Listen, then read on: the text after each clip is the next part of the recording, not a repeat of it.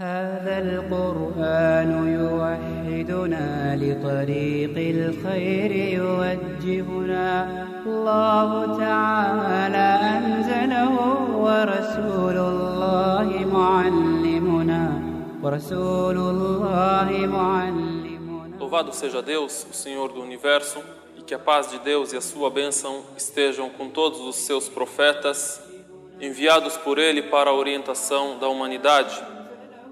Pedimos a paz e a bênção de Deus a Adão, Noé, Abraão, Moisés, Jesus, Muhammad e a todos os seus profetas e mensageiros. Só a Ti adoramos, só de Ti imploramos ajuda.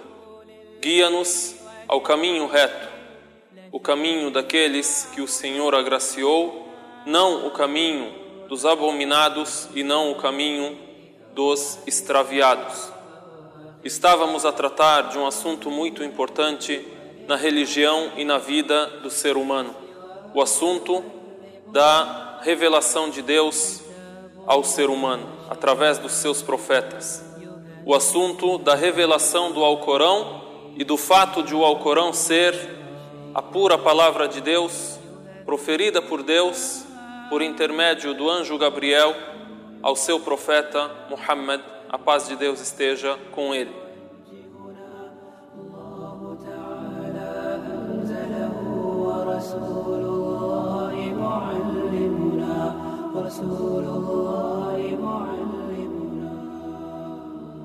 Falamos nos encontros passados sobre o desafio inserido no próprio Alcorão sobre a composição singular e especial que o Alcorão tem e o desafio de Deus aos poetas árabes e aos doutores da língua árabe para que trouxessem um versículo ou uma surata igual aos versículos ou às suratas do Alcorão. Também falamos sobre as acusações feitas pelos opositores do profeta em sua época e as respostas de Deus no Alcorão. Falamos, por exemplo, sobre a acusação de loucura, de magia, mentira forjada, disseram que são fábulas e lendas dos antepassados, disseram que é uma obra humana, alegaram que o Alcorão é mais uma obra das obras humanas. Junto com isso, falamos também sobre os depoimentos de algumas pessoas da época que sabiam da poesia, que conheciam a poesia e a dissertação árabe, e conheciam a magia, conheciam a feitiçaria, conheciam aquilo que é humano e chegaram à conclusão de que o Alcorão Sagrado não é uma obra humana, mas é sim uma palavra divina, uma obra divina, a qual Deus escolheu para que seja a última de suas revelações, após Deus ter revelado o Evangelho e revelado a Torá, os Salmos e outras escrituras aos seus profetas eleitos no decorrer da história. Concluindo então o assunto do milagre linguístico do Alcorão, a gente pode usar esse termo, o milagre linguístico ou o milagre da eloquência do Alcorão, o fato de a composição do Alcorão ser distinta e destacada de todas as composições que existem na língua árabe. Cabe aqui também ressaltar que este milagre é só reconhecido em língua árabe, porém pode ser explicado em qualquer língua, como estamos a explicar. Em língua portuguesa, por exemplo, temos a tradução do Alcorão, mas o muçulmano não crê que a tradução do Alcorão sagrado é o Alcorão sagrado. Ou seja, se você vai ter acesso ao Alcorão em língua portuguesa, você vai ter no título a tradução dos significados do Alcorão sagrado, porque o Alcorão sagrado é aquela palavra que foi proferida na sua língua original, em árabe. Por exemplo, se você pergunta a um cristão, ou se você mesmo que é cristão, é perguntado que língua Jesus falava e em que língua o evangelho foi revelado, muitas pessoas não sabem. Porém, Jesus falava o aramaico. Então, a palavra sagrada de Deus, naquela época, que era o evangelho revelado a Jesus, é a palavra de Deus em língua aramaica. Depois disso, tudo o que vem de tradução ou tudo o que vem de tentativa de resgate daquilo que é a palavra de Deus em outras línguas, não se torna mais o evangelho de Jesus. Porém, são versões. Por isso, a importância da língua árabe para o muçulmano. No mundo muçulmano hoje, a maioria das pessoas não falam a língua árabe. Em outras palavras, a maioria dos muçulmanos não sabem falar o árabe. Porém, memorizam partes do Alcorão para suas orações, entendem alguns termos, vamos chamar de termos islâmicos em língua árabe. Porém, estudam, leem, ouvem o Alcorão na língua deles, na língua portuguesa, na língua indonesiana, na língua inglesa, na língua urdu e assim por diante. Entre os muçulmanos deve sempre haver alguém que conheça a língua árabe e tenha domínio da língua árabe e tenha também um conhecimento religioso para que possa passar a religião para as pessoas em suas línguas oficiais. Mas aqui vem a importância da língua árabe dentro do islamismo. O árabe é parte importante da religião islâmica porque por causa da revelação do Alcorão em língua árabe.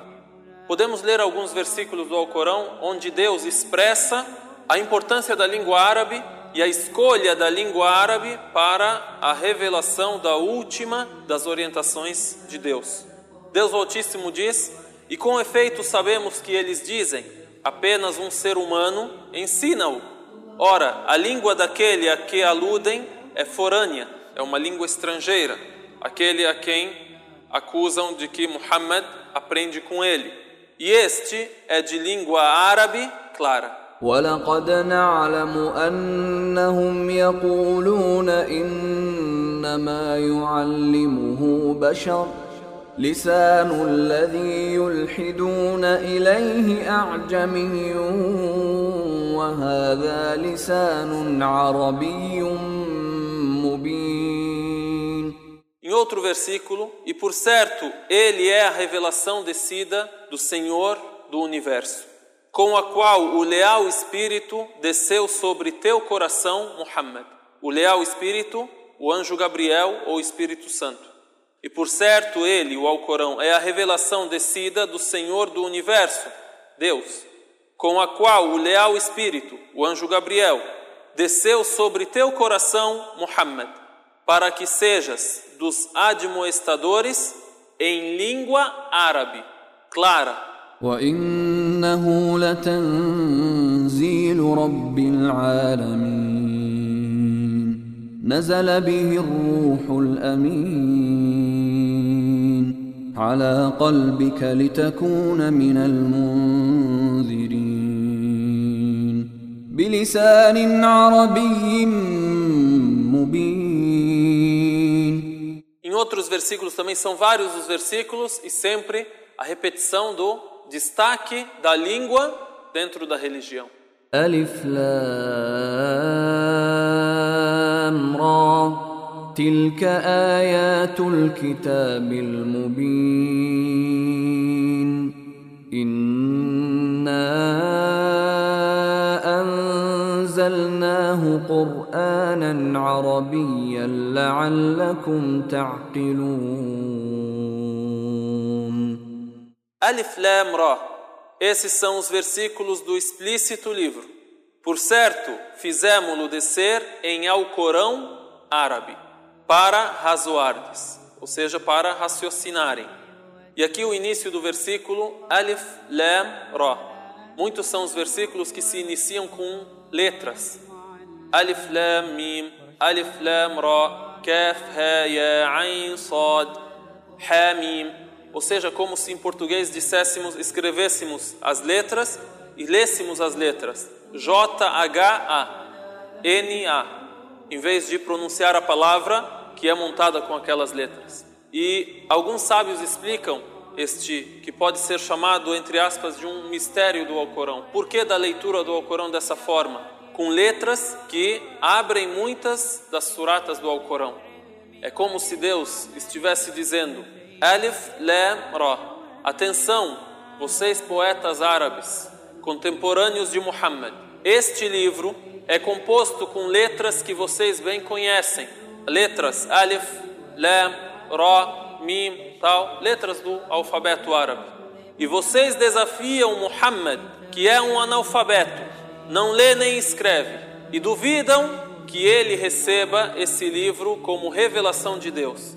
Então, vocês conhecem bem essa língua, conhecem bem essas letras, pois componham algo igual ao Alcorão com estas letras que ele está a recitar para vocês. E assim também outros versículos são citados, lembrando a importância da língua e lembrando o milagre da língua dentro da religião e o milagre da língua árabe como prova da origem divina do Alcorão Sagrado.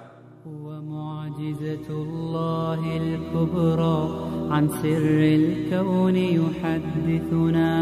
الله تعالى أنزله ورسول الله معلمنا. ومعجزة الله الكبرى عن سر الكون يحدثنا. الله تعالى أنزله ورسول الله معلمنا. outros versículos, e assim fizemos-lo descer como sabedoria em língua árabe. وكذلك أنزلناه حكما عربيا Em outros versículos, Deus o Altíssimo também diz: E assim fizemos-lo descer em Alcorão árabe, e nele patenteamos algo das cominações para serem eles piedosos, ou para lhes causar lembrança.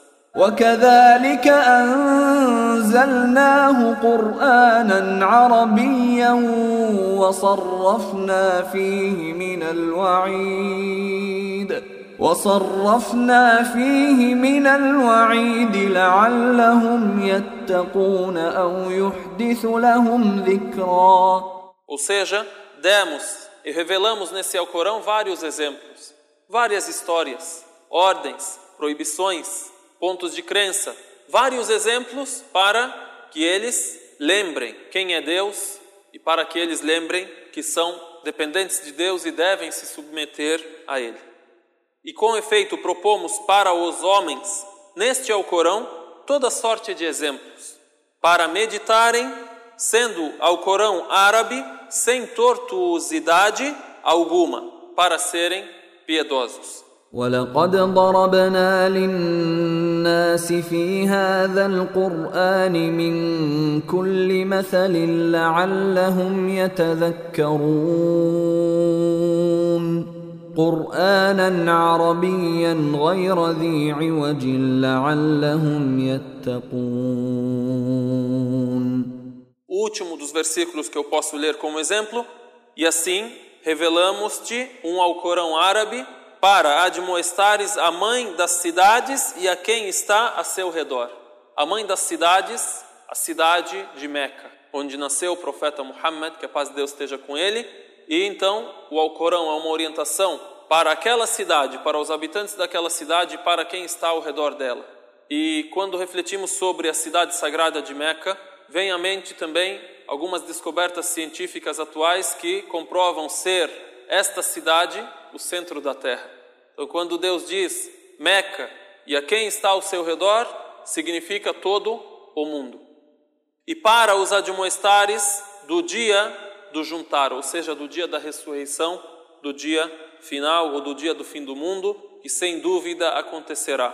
Um grupo estará no paraíso e um grupo estará no fogo ardente. وكذلك أوحينا إليك قرآنا عربيا لتنذر أم القرى ومن حولها لتنذر أم القرى ومن حولها وتنذر يوم الجمع لا ريب فيه. فريق في الجنة وفريق في السعير Pedimos a Deus o Altíssimo que nos salve nesse dia e que nos faça daqueles que habitaram o paraíso, tendo como motivo de salvação nessa vida a nossa crença e a nossa prática. Este foi um resumo sobre o milagre linguístico, sobre o assunto da língua árabe na revelação do Alcorão sagrado e na profecia de Muhammad, a paz de Deus esteja com ele, milagre da eloquência divina do Alcorão sagrado, que é inalcançável e incomparável com qualquer composição humana. Aquele que não é árabe também pode ter acesso a isso. De que maneira? Ouvindo a recitação do Alcorão. Hoje vivemos numa época de fácil acesso a todas as coisas. Através de um toque, de um botão, você pode ter acesso a tudo no mundo. O mundo, na verdade, se tornou uma só cidade, um só bairro, onde você tem acesso a tudo o que ocorre no mundo inteiro. O Alcorão também está inserido nesse desenvolvimento você pode ter acesso ao Corão Sagrado em recitação em árabe, em língua portuguesa, com a tradução para a língua portuguesa, para que você entenda mais e você está convidado também a procurar saber mais sobre esse assunto junto a qualquer amigo seu muçulmano, também junto à mesquita de Foz do Iguaçu.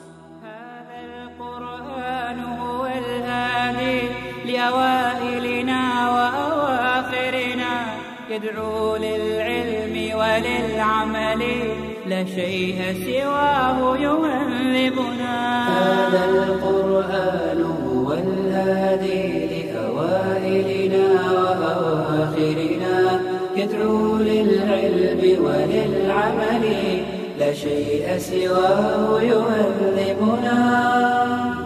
كتاب الله لا شيء سواه يهذبنا. العمل به. كتاب الله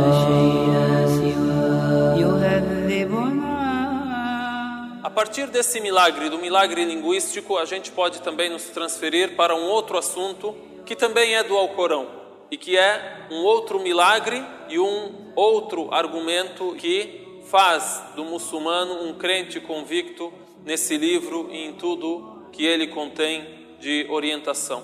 Este outro milagre, o segundo milagre, o primeiro milagre, o milagre linguístico, o segundo milagre, o milagre profético, o milagre sobrenatural.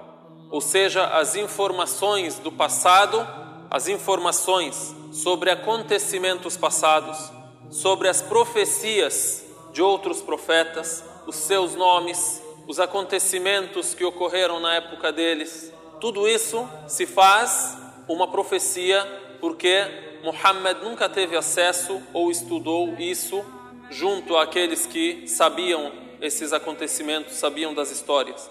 Muhammad nunca se encontrou com ninguém daqueles que sabiam sobre as escrituras sagradas antigas. Não se encontrou com ninguém que era dos religiosos que seguiam as escrituras sagradas antigas. Como sabemos que o Alcorão é um milagre profético?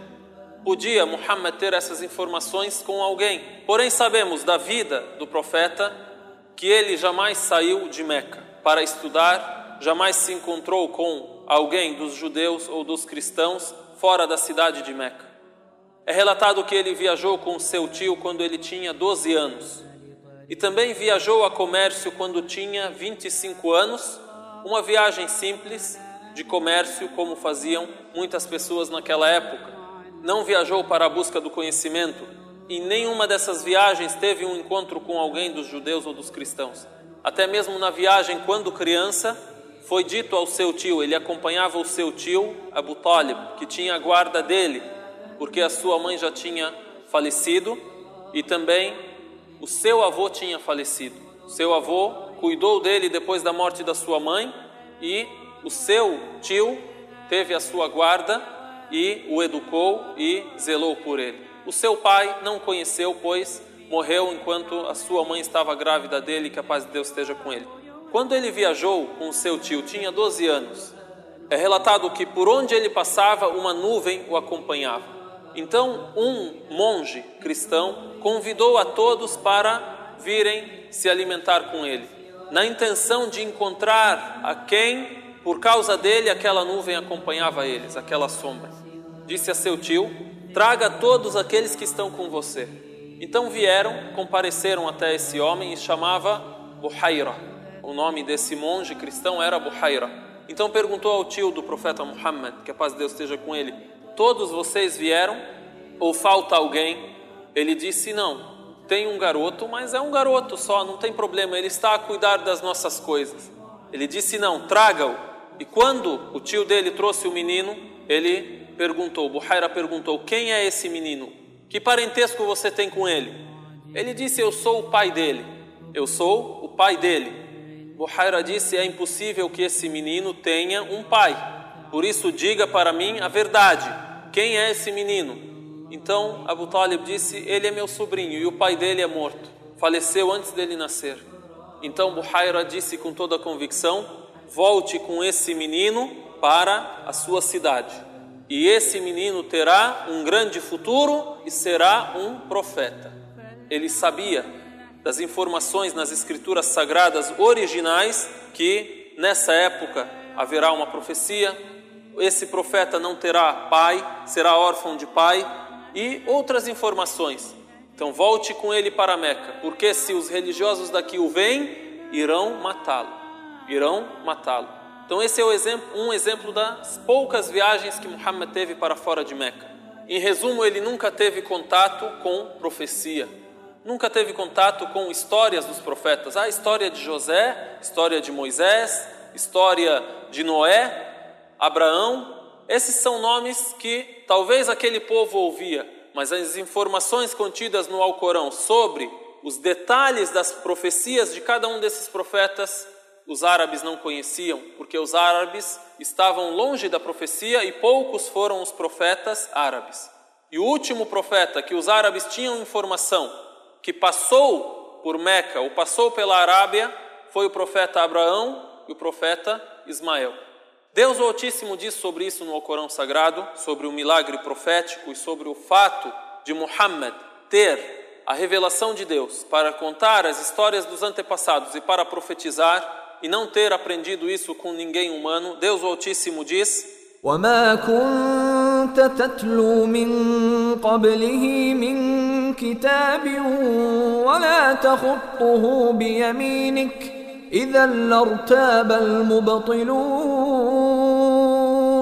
بل هو آيات بينات في صدور الذين أوتوا العلم وما يجحد بآياتنا إلا الظالمون E antes dele, ou seja, antes do Alcorão, tu não recitavas livro algum, nem o escrevia com tua destra. Nesse caso, os defensores da falsidade haveriam duvidado. Eles iam ter uma desculpa. Ah, você aprendeu isso e você sabe compor essas histórias, você sabe contá-las mas ele é constituído de evidentes versículos encerrados nos peitos daqueles aos quais foi concedida a ciência. São versículos claros que estão nos corações daqueles que têm o conhecimento e não negam nossos sinais, senão os injustos. Não negam os sinais, não negam os versículos de Deus, senão aqueles que são injustos. Esse é um exemplo simples e bem resumido do milagre profético do Alcorão. Basta quem ouve ler o Alcorão ou ler sobre a profecia do Alcorão, sobre as histórias contidas no Alcorão e sobre as profecias de Muhammad, que a paz de Deus esteja com ele, para haver a convicção dentro do coração desse leitor, desse recitador, de que o Alcorão é realmente palavra de Deus. Pedimos a Deus, o Altíssimo, que nos oriente e que guie os nossos passos e que nos dê o sustento dessa vida e a salvação na vida eterna. Assalamu alaikum wa rahmatullahi wa barakatuh.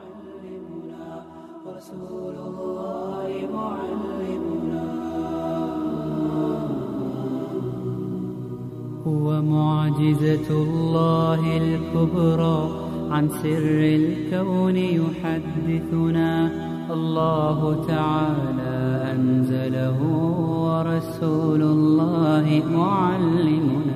هو معجزة الله الكبرى عن سر الكون يحدثنا. الله تعالى أنزله